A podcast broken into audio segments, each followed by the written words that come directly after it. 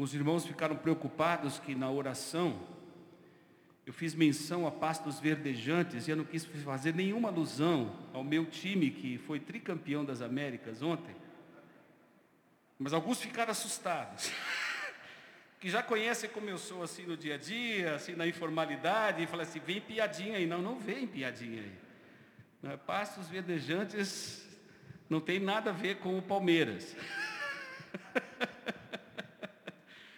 Apesar da, da, criação, quando estamos em contato com a natureza, como eu estive ontem, ah, isso aquece o nosso coração, né? Nós, parece que nós nos sentimos mais parte da criação, né? Nós somos criaturas das mãos de Deus e Deus tem caminhado conosco. Muito bem. Eu queria continuar um pouquinho ah, da dinâmica dessa semana do Espírito Santo no meu coração. Isso começou no domingo passado, através da mensagem de um querido irmão, o pastor Simval Júnior, com quem pastoreei uma comunidade anos atrás, comunidade Boas Novas em São Paulo. Naquela época, ele envolvido com um projeto de juventude e um trabalho extraordinário que faz hoje. Ele se considera um pastor ativista social participando de trabalhos de recuperação de jovens, cuidando de pessoas de, abandonadas em São Paulo, crianças, jovens, trabalhando com projetos sociais. E depois na semana, essa palavra ecoou no meu coração, porque eu vivi uma experiência muito parecida. Quero primeiro abrir o texto que vou meditar brevemente com vocês em Atos dos Apóstolos, capítulo 1, do versículo 6 até o versículo 11. Últimas palavras. Últimas palavras ditas para aqueles que caminharam com Jesus, que foram discipulados por Ele a quem Jesus transmitiu tudo aquilo que precisava fazer para cumprir a sua obra, como ele deixa claro em João capítulo 17. Completei a tua obra que me deste para fazer. Os homens que o Senhor me confiou, eu transmiti a tua glória, transmiti a tua vontade. Tornei o Senhor conhecido a esses que o Senhor me deu para acompanhar, para que se tornassem discípulos dele. E eu vivi essa experiência nessa semana, não sei se foram as últimas, mas no meu coração foi muito próximo disso. Meu querido irmão Roberto, já há anos, passando por muitas enfermidades, dois cânceres, também com transtorno bipolar, com várias sequelas nos últimos 15 anos, músico, maestro, que tem por um problema neurológico, vai perdendo os movimentos da perna, o que aconteceu, depois foi perdendo os movimentos do braço e de mão. Imagine isso para um músico que vive disso. E vivendo muitas dores, mesmo tendo feito muito tratamento, sem nenhuma perspectiva. Ele foi internado mais uma vez, esse ano acho que foi a 14ª internação dele. Sempre quando entrava para 10, 15, 20 dias, 24 dias. Em todas as internações, Deus guardou de Covid. Mas essa semana, depois de um encontro numa segunda-feira à tarde, ter uma experiência no hospital, ainda lúcido, no quarto, chegando em casa, o hospital me liga para voltar correndo ele tinha tido uma, uma mini embolia pulmonar, se é que é possível isso, e depois perdeu os sentidos, internado na UTI, sem nenhuma perspectiva. Está hoje aqui, lá em São Paulo, com a cabeça sempre ligada nele, mas achei que ele não, não recuperaria mais a, a, a lucidez. E antes de vir para cá, dividido no coração, né, marcado tudo para estar aqui com vocês, eu fui até a UTI e ele, quando eu entrei, ele abriu os olhos. Já estava menos sedado do que estava, quase não balbuciando. mas se esforçou para dizer que estava me ouvindo. Aí rapidamente eu peguei o telefone, liguei para minha irmã na Alemanha, pus ela na telinha, ele conversou com a minha irmã, balbuciando. Minha irmã mora na Alemanha há 37 anos. E aí eu falei, ó, oh, Marina, ele não está conseguindo falar direito. Não, eu falei assim, não, ele está falando direito sim, ele está falando alemão comigo. Por que, que eu não fui estudar alemão, né? Ela estava entendendo e eu estava como dizendo para ela, eu amo você, eu estou preparada para encontrar com Jesus. Ele falou, será que Jesus me deixa tocar órgão para o coro celestial? será que eu posso reger um dia o coro de anjos ao redor do trono? Estava até com bom humor. Cantei uns cinco hinos com ele, ele acompanhou. Me pediu perdão pela mais de 70 vezes 7, viu, pastor? ele lembrou uma vez, quando logo depois da minha conversão, quando ele disse assim: Você não deve seguir Jesus, porque se seguir Jesus, você não vai poder ser músico. Os músicos não são acolhidos nas, nas, nas igrejas, os músicos não são pastoreados, os artistas não são pastoreados, você tem que ir para os Estados Unidos, porque lá as igrejas apoiam os músicos, mas aqui não, você vai desperdiçar tudo. E ele, naquele dia, ele me jogou uma Bíblia aqui na nuca. Eu saí do quarto, ele me jogou uma Bíblia com um cantor cristão, pesada, daquelas assim. E eu falei, Roberto, eu nem me lembrava disso. Pois é, mas você lembra? Eu fiquei com tanta raiva de você ser entregado para Jesus que eu joguei na sua, na sua cabeça. E ele falou assim: Eu queria te pedir perdão daquele dia que eu joguei a Bíblia na sua cabeça. E falando bem baixinho, você fez certo em seguir Jesus. E eu sou de Jesus também, estou preparado. Disse uma palavra de conforto para ele, sair daquele quarto, não sei se chegando em São Paulo ainda vai estar vivo. Mas foram últimas palavras. Assim, não, do que ele poderia entender. Está meio sedado ainda e provavelmente será mais sedado nos próximos dias.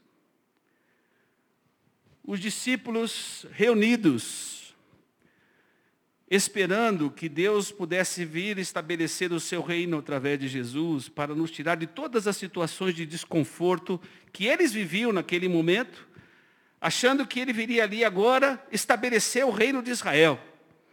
Eles tinham ainda a expectativa e aqueles judeus que trouxeram esta herança, e que depois foram crendo na mensagem de Jesus, eles ainda achavam que Jesus era o Messias prometido. Eles esperavam um rei que fosse restabelecer o reino definitivamente e que não houvesse mais nenhuma situação adversa. Não, mas não é assim. No mundo onde nós estamos hoje, superpovoado, onde já há escassez de alimento e vai haver cada vez mais, onde a grande maioria dos seres humanos vão provavelmente caminhar mais para uma vida de escassez e de pobreza do que apenas um pequeno segmento que desfruta das melhores condições do mundo. É agora que vai vir esse, essa restauração desse reino que nós esperamos para desfrutar agora de uma vida plena, abençoada, sem problemas. Mas não foi isso. Não foi isso que eles ouviram. Versículo 6 do capítulo 1. E os que haviam reunido perguntaram-lhe, Senhor, é este o tempo em que vai restaurar o reino para Israel? E ele lhes respondeu, não vos compete saber os tempos ou as épocas que o Pai reservou por sua autoridade. Não carece vocês saberem disso. Eu sei, mas eu não vou dizer para vocês. Tem coisas que tem que acontecer ainda. Mas recebereis poder quando o Espírito Santo descer sobre vós. E sereis minhas testemunhas, tanto em Jerusalém, como em toda a Judéia e Samaria, e até os confins da terra. Eles não esperavam ouvir isso. O tempo e a hora que esse reino vai ser estabelecido, vocês não sabem, eu sei. O que eu preciso dizer a vocês é que vocês ainda vão ter uma experiência, vão receber uma capacitação de Deus para serem testemunhas da salvação, do relacionamento que vocês têm com Deus e serem testemunhas em todas as nações. Vocês têm coisas para fazer ainda para que esse reino seja estabelecido. O texto continua dizendo, versículo 9: depois de dizer essas coisas, ele foi levado às alturas, enquanto eles olhavam, e uma nuvem o encobriu dos seus olhos.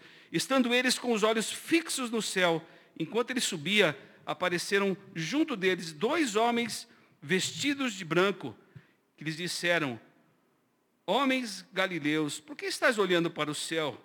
Esse Jesus que dentre vós foi elevado ao céu, virá do mesmo modo como vistes partir.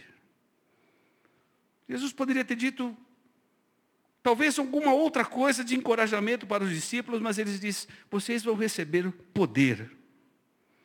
Poder para serem testemunhas. Poder para falar daquilo que vocês viram. E os primeiros apóstolos foram testemunhas da ressurreição. E Paulo, no capítulo 9, no caminho de Damasco, se torna também testemunha da ressurreição. Tem um encontro com Jesus. Era perseguidor da igreja. Tinha uma herança religiosa.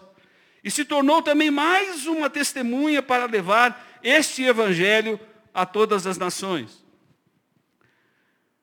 Deus nos coloca no mundo para sermos agora testemunhas da ressurreição, testemunhas de Jesus. Ah, mas eu vou precisar me tornar um religioso para fazer isso? Claro que não.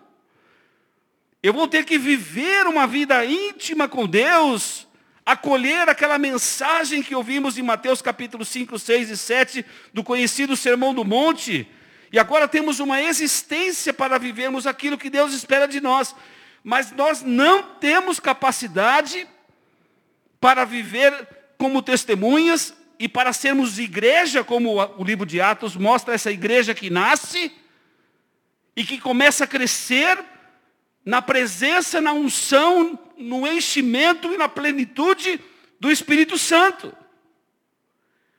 Mas como que eu vou ser testemunha? Eu vou buscar uma formação bíblica, teológica, eu vou aprender a pregar, eu vou ter que ir para as praças, eu vou ter que ocupar os, os meios de comunicação. Não! É um ser humano. Jesus nos enviou como homens ao mundo para servir, para balizarmos a presença do reino de Deus, para sermos sal, para sermos luz e darmos testemunho do relacionamento e da salvação que temos em Cristo Jesus. Quando é que eu testemunho? Para as nações que Jesus está vivo e transformando a minha vida. Ah, quando eu amo meus filhos. Eu estou dando testemunha e recebo poder para ser um bom pai, uma boa mãe, um bom marido, uma boa esposa, um bom avô, ser referência ter uma vida limpa, com reputação, que espelha o caráter e a presença de Jesus na minha vida. Ah, eu mentia pra caramba, mas agora eu recebo, recebi poder do Espírito Santo para não mentir mais. Eu recebi poder do Espírito Santo para ter compaixão pelas pessoas que estão sofrendo. Eu recebi poder do Espírito Santo para falar com ousadia do que Deus está fazendo na minha vida, das transformações que Ele fez na minha vida. Vocês vão receber poder, esse poder vai ser colocado não para vocês se tornarem uma entidade nova, uma, um conglomerado para entretenimento, para fazermos aqui espetáculos pirotécnicos, de que o poder de Deus fez isso, o poder de Deus fez aquilo. Os sinais são para que as pessoas creiam em Jesus. Mas quando você vê um, uma reconciliação que acontece com os irmãos, nós somos sendo testemunhas do Senhor. Quando colocamos o nosso coração para sermos instrumentos de liberalidade, de mordomia, de suprirmos necessidades das pessoas, só podemos fazer isso na capacitação do Espírito Santo. Ah, colocar as minhas, as minhas finanças em ordem. Ser uma pessoa honesta, ser uma pessoa que busca uma pureza de vida, ser uma pessoa que vive a compaixão mútua na experiência do corpo de Cristo, ter a capacidade, como falei ontem para os homens, de lavar os pés dos nossos irmãos como sinal de humildade somente no poder do Espírito Santo. Porque naturalmente nós não faríamos isso. Se Jesus estivesse aqui e nós ansiando viver no novo tempo, colocar a nossa confiança no quê? No próximo governo? Não, não vai se estabelecer o reino de Deus no próximo governo. Pode mudar o político, pode mudar a ideologia, o segmento partidário. A nossa esperança não está nessas coisas. É o evangelho que muda. É no evangelho que está a nossa esperança. E nós colocamos os nossos olhos no Senhor Jesus, atentos àquilo que ele nos disse. Vocês precisam ser testemunhas, vocês vão receber o poder para serem testemunhas em todas as nações, levando esta salvação e essa esperança da restauração de um reino que será sobre tudo e sobre todos para a glória do nosso Deus. O que você falaria para alguém, o que você falou nessa pandemia, acompanhando pessoas que foram embora? Que se despediram, que talvez tivessem sonhos, planos aí de projetos e partiram. Mas a questão agora é: e nós que ficamos? O que Deus espera de nós?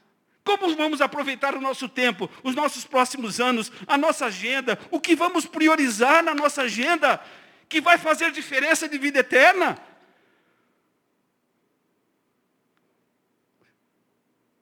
E quando nós somos testemunhas, nós estamos de alguma forma no tempo Cronos e no tempo Kairos, antevendo a volta gloriosa de Jesus Cristo, que Ele nos encontre sendo testemunhas, que Ele nos encontre vivendo na, no poder do Espírito Santo. Essa promessa, essa descida do Espírito Santo acontece e começa a capacitar uma comunidade que nasce chamada igreja. E olha que vida bonita desta igreja. Atos capítulo 2, versículo 42. Eles perseveraram no ensino dos apóstolos e na comunhão. Eles perseveraram no partir do pão e nas orações. Versículo 43, em cada um havia temor.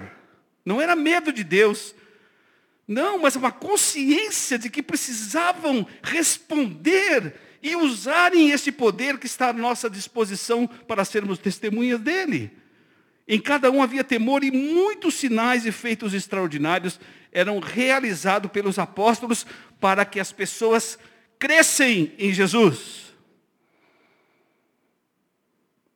Todos os que criam estavam unidos e tinham tudo em comum vendiam suas propriedades e bens, repartiam com todos, segundo a necessidade de cada um, e perseverando de comum acordo todos os dias no templo, partindo o pão em casa, comiam com alegria e simplicidade de coração, louvando a Deus e contando com o favor de todo o povo. Ora, uma igreja que recebe esse poder, e a comunidade que nasce, que viviam problemas como nós vivemos. Às vezes a gente é, olha essa experiência da igreja chamada primitiva como se fosse alguma coisa onde não houvesse problemas de seres humanos comuns. Não. Todo tipo de problema. Mas a diferença é, estavam vivendo agora debaixo do poder do Espírito Santo, capacitando a ser essa experiência de ser igreja. Viviam com simplicidade, viviam as coisas simples do Evangelho, Ora, o que, se espera da igreja? O que nós temos que fazer como igreja é ter esse estilo de vida. É buscar naquilo que nós fazemos, nas nossas atividades, nos nossos programas, naquilo que pensamos em fazer num calendário do próximo ano, que tem a ver com o reino de Deus, com a agenda do reino de Deus, com a cultura do reino de Deus, com os valores do reino de Deus. Porque é possível ser apenas uma igreja instituição, um CNPJ, e vamos ficar aqui tentando servir pessoas ou corresponder a expectativas do que as pessoas desejam. Não. Nós temos coisas a fazer, temos que arregaçar as mangas, temos que continuar com as mãos no arado e sendo testemunhas onde nós estamos. Há pessoas que estão chegando na IMC e que chegaram pelo testemunho da vida de pessoas que estão aqui. Quisemos conhecer o Evangelho, vieram a uma reunião de oração, vieram a um culto público, porque viram em alguma pessoa aqui o testemunho da presença do Senhor Jesus. E quiseram conhecer esse Jesus. Então nós temos coisas a fazer. E temos coisas para experimentar, mesmo que em parte, dessa intensidade desse primeiro momento da descida do Espírito Santo. O livro de Atos dos Apóstolos começa a relatar. Olha a capacidade que esse poder dá. Recebereis poder para serem testemunhas. Essa palavra no original significa para você ser um mártir. A palavra martíria. Ah, então eu vou receber poder para quê? Eu posso morrer pelo Evangelho? Você pode, provavelmente você não morrerá. A grande maioria das pessoas que estão aqui provavelmente não morrerão como mártires. Mas é este poder que Deus deu para a igreja. Se necessário, entregar a sua vida por amor a Jesus, como desde o início dos apóstolos, da história dos apóstolos, mártires, e na igreja perseguida, na história da igreja, pessoas que foram testemunhas e morreram pela mensagem que anunciaram e que viveram para a glória de Deus. Quer dizer que eu vou voltar para casa hoje, Nelson, para ser um, o melhor torcedor do Atlético? Não. Se o Galo negar três vezes, cantar três vezes. Para ser o melhor torcedor do Cruzeiro? Não. Ah, para fazer ali um projetinho social, assim, só para fazer uma benemerência? Não. Você vai sair daqui para ser uma testemunha de Jesus. Tem pessoas que não conhecem esse amor de Deus. E estão vendo esse amor meio que desfocado naquela igreja que se chama protestante e evangélica, que hoje muitas vezes, em vez de iluminar com a luz de Cristo, transmite mais trevas. Não. É através do seu testemunho, é através da sua profissão, é através do seu casamento, é através da sua relação com seus filhos, é através da fidelidade com a sua esposa e com o seu esposo é através do seu esforço e perseverança em preservar a aliança. É de você trazer palavras de encorajamento e não de críticas para os seus irmãos. E adorar a Deus não com murmuração, mas com ações de graça. Nós vamos voltar para casa hoje, eu vou voltar lá para São Paulo, vou continuar pelo tempo que tem ainda, para eu ser testemunha. Por quê? Porque Deus tem derramado sobre nós o seu poder, capacitação para espelharmos a vida de Jesus em nós. Porque sem esse poder, nem eu e nem você vamos conseguir fazer a vontade de Deus. Nós não vamos conseguir. Através de treinamentos, de fórmulas novas de ser igreja, de novidades e modismos que acontecem todos os anos no Brasil e fora do Brasil, de fórmulas específicas para capacitar para você ser um melhor não são fórmulas, é uma pessoa, é o Espírito Santo, é o poder de Deus em nós e na sua igreja. Louvado seja o nome do Senhor.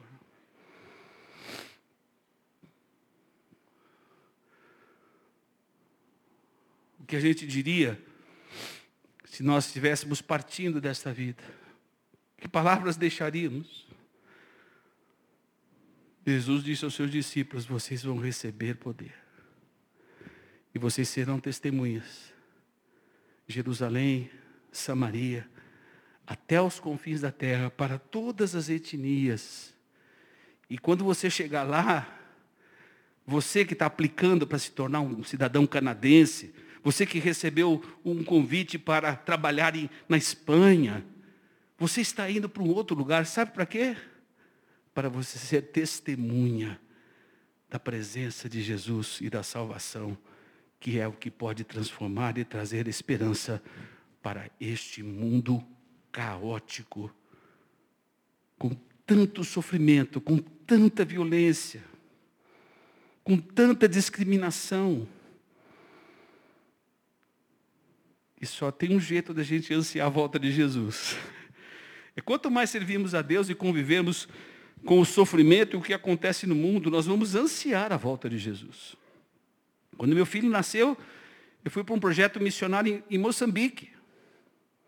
Eu achei que eu não ia conhecer meu filho. Conheci meu filho 18 dias depois. Moçambique em guerra civil. Você conversava com um moçambicano, não havia brilho nos olhos, não havia esperança de nada.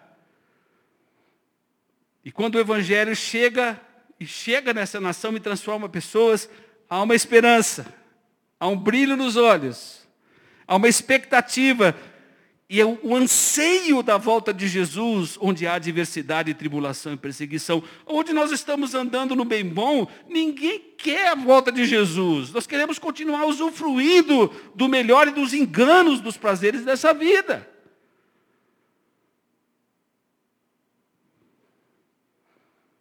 Recebereis poder ao descer sobre vós o Espírito Santo. O Nelson veio pentecostal hoje, hein? Eu vim falar da experiência de Pentecostes. E eu não vim falar de termos o poder para manipularmos pessoas e nem nos enriquecermos com a religião. Mas se fosse as últimas palavras para dizer para os meus filhos, em vida, para o meu irmão que está partindo, ou ouvir alguma, alguma voz, alguma palavra dele, e eu ouvi. Continue servindo esse Deus. Eu servi Satanás 35 anos. Roberto serviu uma seita satânica 35 anos. E antes de sair daquela UTI, ele falou assim, eu posso orar por você?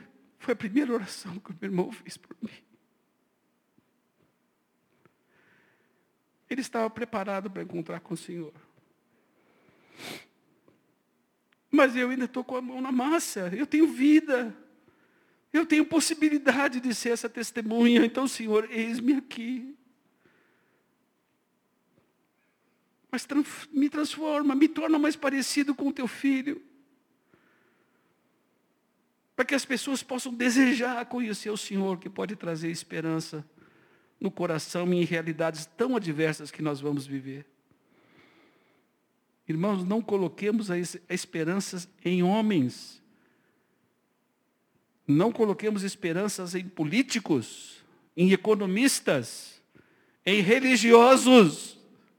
A nossa esperança é Cristo, Cristo ressurreto, que foi assunto aos céus e está agora à direita do Pai. Sabe fazendo o quê? Intercedendo por mim e por você. O ministério de Jesus hoje é intercessão enquanto ele não volta, para que a sua igreja se torne mais parecida com ele. Jesus está intercedendo para que o meu casamento seja melhor.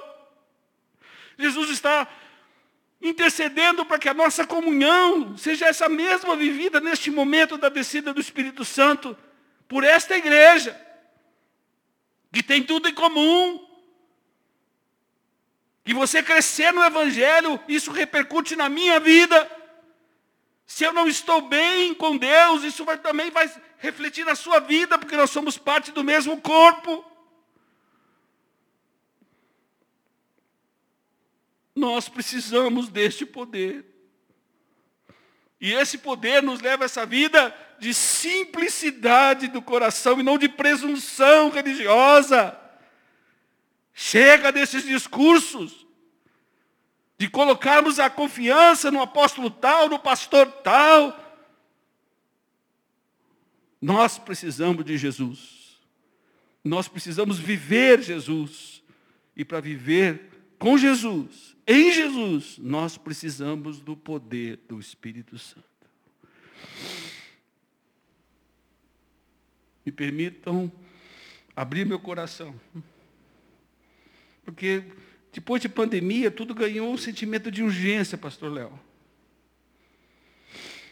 Tem coisas que a gente não quer perder mais cinco minutos da nossa vida. E tem outras coisas que a gente quer gastar o nosso tempo inteiro. E aqui era uma comunidade de gente religiosa, esperando que o reino de Israel fosse estabelecido novamente. Igreja Metodista Congregacional é uma comunidade, é uma igreja que quer dar testemunho e ser testemunho vivo corpo, organismo vivo da presença de Jesus, que transforma homens e mulheres como eu e como você, com as nossas limitações, com os nossos pecados, com as nossas fragilidades. E é por isso que o Evangelho pode e tem repercussão naquilo que sou e naquilo que faço hoje. Que desça sobre nós cada vez mais esse Espírito Santo, que nos conduza à verdade e que nos capacite a fazer a obra do Senhor até que Ele venha. Pode dar boa noite hoje e falar qualquer palavra para a pessoa. Não, assim, não vou falar nada porque não são minhas últimas palavras. Não, vai, pode procurar o teu irmão lá. Abençoa a semana dele. Mas o que eu sei é, se Deus permitiu que nós ainda estivéssemos vivos, a obra de Deus não terminou ainda em nós. E Deus tem coisas para usar através de nós para que a igreja seja edificada e para que cumpra a sua missão de fazer discípulos em todas as nações, batizando-as em nome do Pai, do Filho e do Espírito Santo. Em nome de Jesus. Amém.